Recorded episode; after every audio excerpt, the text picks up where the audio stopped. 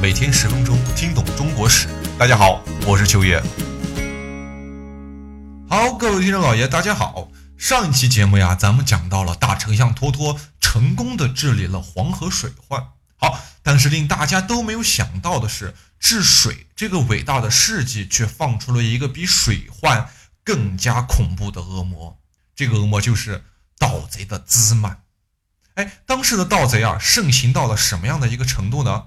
古语四个字的评价是“此极难治”啊！但是托托对此事的态度和对治水的态度，同样也是四个字的评价，叫“欲去此极”。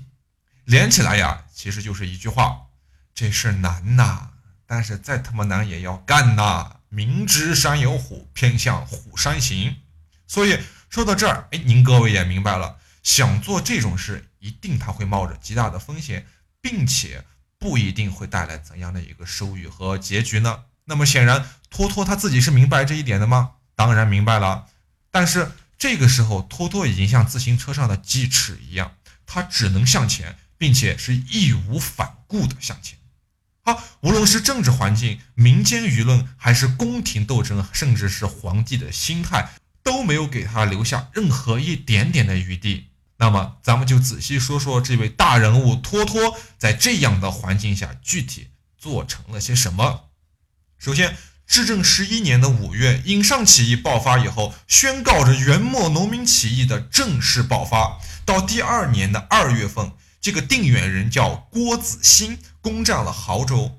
短短十个月的时间内，北、南、西三个方向几乎同时爆发了农民起义。而且规模空前的庞大，远超朝廷的预料。朝廷上下整个傻了眼，甚至连元顺帝啊都一度开始消沉度日。那么面对这样突如其来的暴风骤雨，托托的内心啊其实是极其复杂的。当初廷臣议论治和的时候，反治理派的人认为中原必乱，那么托托用一些手段把不同意见者弹劾下去以后。没想到，哎，中原果然大乱。于是情急之下，托托急忙遣兵镇压，结果事与愿违，起义之火越扑越旺。所以在议政时呀，托托总是故意避开这些让人伤脑筋的话题。那么有一日，顺帝吐蕃帖木儿把托托召去啊，怒斥道：“你常说天下平安无事。”然而，现在半个天下都被红巾军给占领了。来，你给朕解释解释，怎么解决？原文是这样记载的：汝常言天下太平无事，今红军半余内，丞相以何策待之？这一句话问的托托是汗流浃背，一时间竟然无言以对。那么，比较熟悉历史的您应该清楚，这一段呀，八成也是历史偏激的记载。或者是干脆就是演绎了，有一本书嘛，就是《原始演义》里面就有这一段。那么咱们说托托到底有没有计策呢？那必须有啊，没有要杀头的呀。就算没有，也愣想也得想出来一个对策呀，对吧？那么丞相的主要对策呀有二：一是文，二是武。一文一武。文的呢，其实也简单了，是加紧对汉人和南人的提防。原文记载呀。凡一军事，汉人、南人官僚必须回避。那么有一天，托托在奏内事的时候啊，是关于兵权。回头看到中书左丞相哈，这个人叫韩元善，还有中书参政使韩雍随后而来。托托立即命令守门人拦阻，不得入内。于是上奏吐蕃帖木儿，更生外史啊，就记载到：方今河南汉人反，亦榜视天下，令一概剿抚。驻蒙古色目因牵折在外者，皆召还京师，勿令挂物。还有一次啊，中书省的吏员，也就是中书省的一个官员了，报来一堆文件，题目为谋反事，送到托托处，托托视其为毒，就是视其为异类哈，改其为河南汉人谋反案。好，那么说完这个故事呀，我不知道您能不能咂摸出一个怎样的滋味来。哪怕是像托托这样的一代功臣、一代名臣啊，在关系到蒙古贵族啊生死存亡的关键时刻，托托仍然是要借助民族压迫政策来维持其统治的。所以我们在历史的种种细节中啊，再看一次咱们汉人在那一个时代所处的。特殊地位、那个特殊的时刻所受到的压迫与屈辱，就更能感受到汉人社会的地位低下。所以呢，哪里有压迫，哪里就有反抗。这首歌是这么唱的：农民起义是必不可少的一种打破阶级固化的工具。同时呀，我们也常说，读历史啊，一定要读出当时的处于历史洪流中的人物所做出的所有决定的局限与无奈。此时，托托就是一个最好的例子。如果换作是我们，如果在那样的一个条件下，如果在那样的一个环境下，我们会做出怎样的抉择呢？打一个问号，这不好说。好，那我们回到主体历史，刚刚说完了文的政策那一边，那本问呗，武的计策必定是采用血腥暴力镇压的方式了。颍州起义爆发后啊，托托曾派枢密院使这个人叫赫斯。还有突赤率领阿速军镇压，结果大败而归。这里的阿速军啊，也叫阿速军，也有人叫阿速军哈。阿速指的是守卫的意思，所以阿速军就是颍州的守军。镇压颍州起义失败以后不久，托托便派他的弟弟哈，这人叫野先铁木儿等人率领十万大军进攻河南，结果在沙河处不战而溃。这个故事我们后面还要具体去讲。托托呀，还利用各地方的地主武装义兵来镇压起义军，其中以沈丘，就是今天的安徽临泉哈的察罕铁木儿和罗山的李思齐最为凶狠，对中原红巾军的威胁是最大的。那么，在刘福通起兵时，借助了白莲教教授韩山童的名义，宣说什么？天下大乱，弥勒转世，只要杀白马黑牛，誓告天地，即可获救。那么消息传到了徐州以后，贫苦的百姓啊，很多都盼的什么红巾军快快杀来啊，解救他们。那么那个时候，官府正在征调农民啊挖河来着。哎，那你想，民多乐不相从，他凭什么愿意啊？对吧？芝麻李啊，就传说中的芝麻李，这个人很出名的。芝麻李便和其社的社长叫赵军用，这人他们两个相谋划，说这是原文记载的哈。引上起兵，官兵无可奈何，这正是男儿娶富贵之秋啊。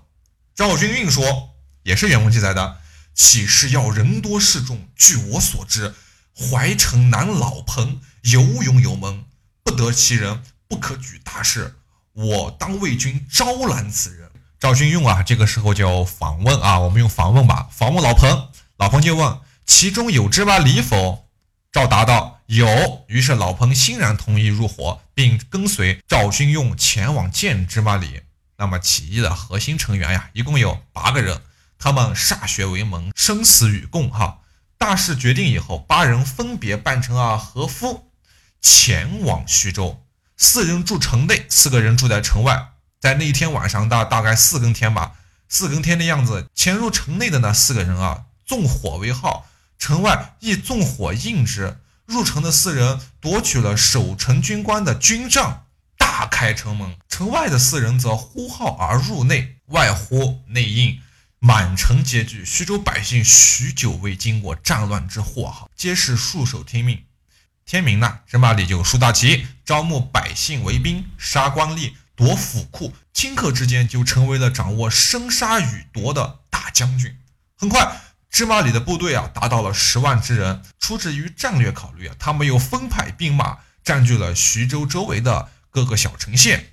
那么，最大的杀招就是芝麻里切断了京杭大运河的水上漕运。哎，这一点直接就威胁到了元朝朝廷的生死存亡。所以元顺帝这个时候大惊啊，吓了一跳啊，从来没人这么干过，知道吗？十月立即派宗王哈，就是他的宗室的亲王，这人叫沈宝，率领部队去围剿徐州，但是也仅仅从东南的方向呀攻占了宁州啊、洪县呀等等，基本上是寸步难行的。那有硬的不行，来软的呗。好，至正十二年的二月，元顺帝啊就下诏命徐州城内外的。群举之民限二十日内解散，不分守从。你只要顺降，你只要投降，就把你赦免了。你爱干嘛干嘛去，从哪来的到哪去。但是啊，芝麻里的部众啊，仍然是有增无减。所以同年的七月，元顺帝啊派遣通政院使，这个人叫达尔马什里，与枢密副使啊，这个人叫图庆布哈，攻打徐州，亦被芝麻里给击破。于是才有了八月份原丞相托托亲自出马远征徐州的故事。九月十五日，托托呀抵达了徐州城下，并且在西门外安营。鉴于啊官兵的南下嘛，他们从北方来的，不惜水土，水土不服。托托重金招募了园丁以及当地的习武者，共达三万人左右。黄衣黄帽与芝麻垒的红衣红帽军对垒，这就是红巾军和黄巾军的一个对垒。第一仗，托托亲自指挥攻击徐州城的南门，芝麻里则率众骑射，铁箭啊射中了托托的马首，战马倒地，托托换马再战。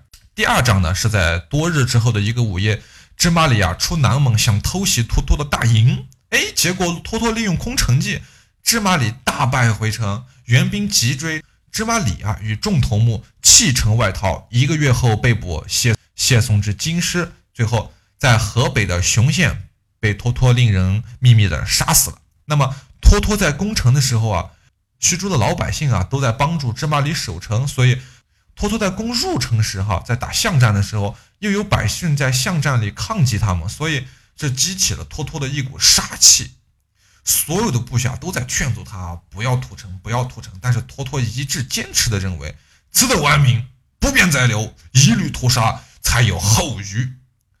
托托屠城啊，这是徐州五千年文明史上最大的一场劫难。所以后来徐州城内还为托托立了一块平扣碑。不久，这块平扣碑倒了。徐州城内才慢慢的重现了繁华。那么这一期节目咱们就讲到这了，谢谢大家，我是秋野。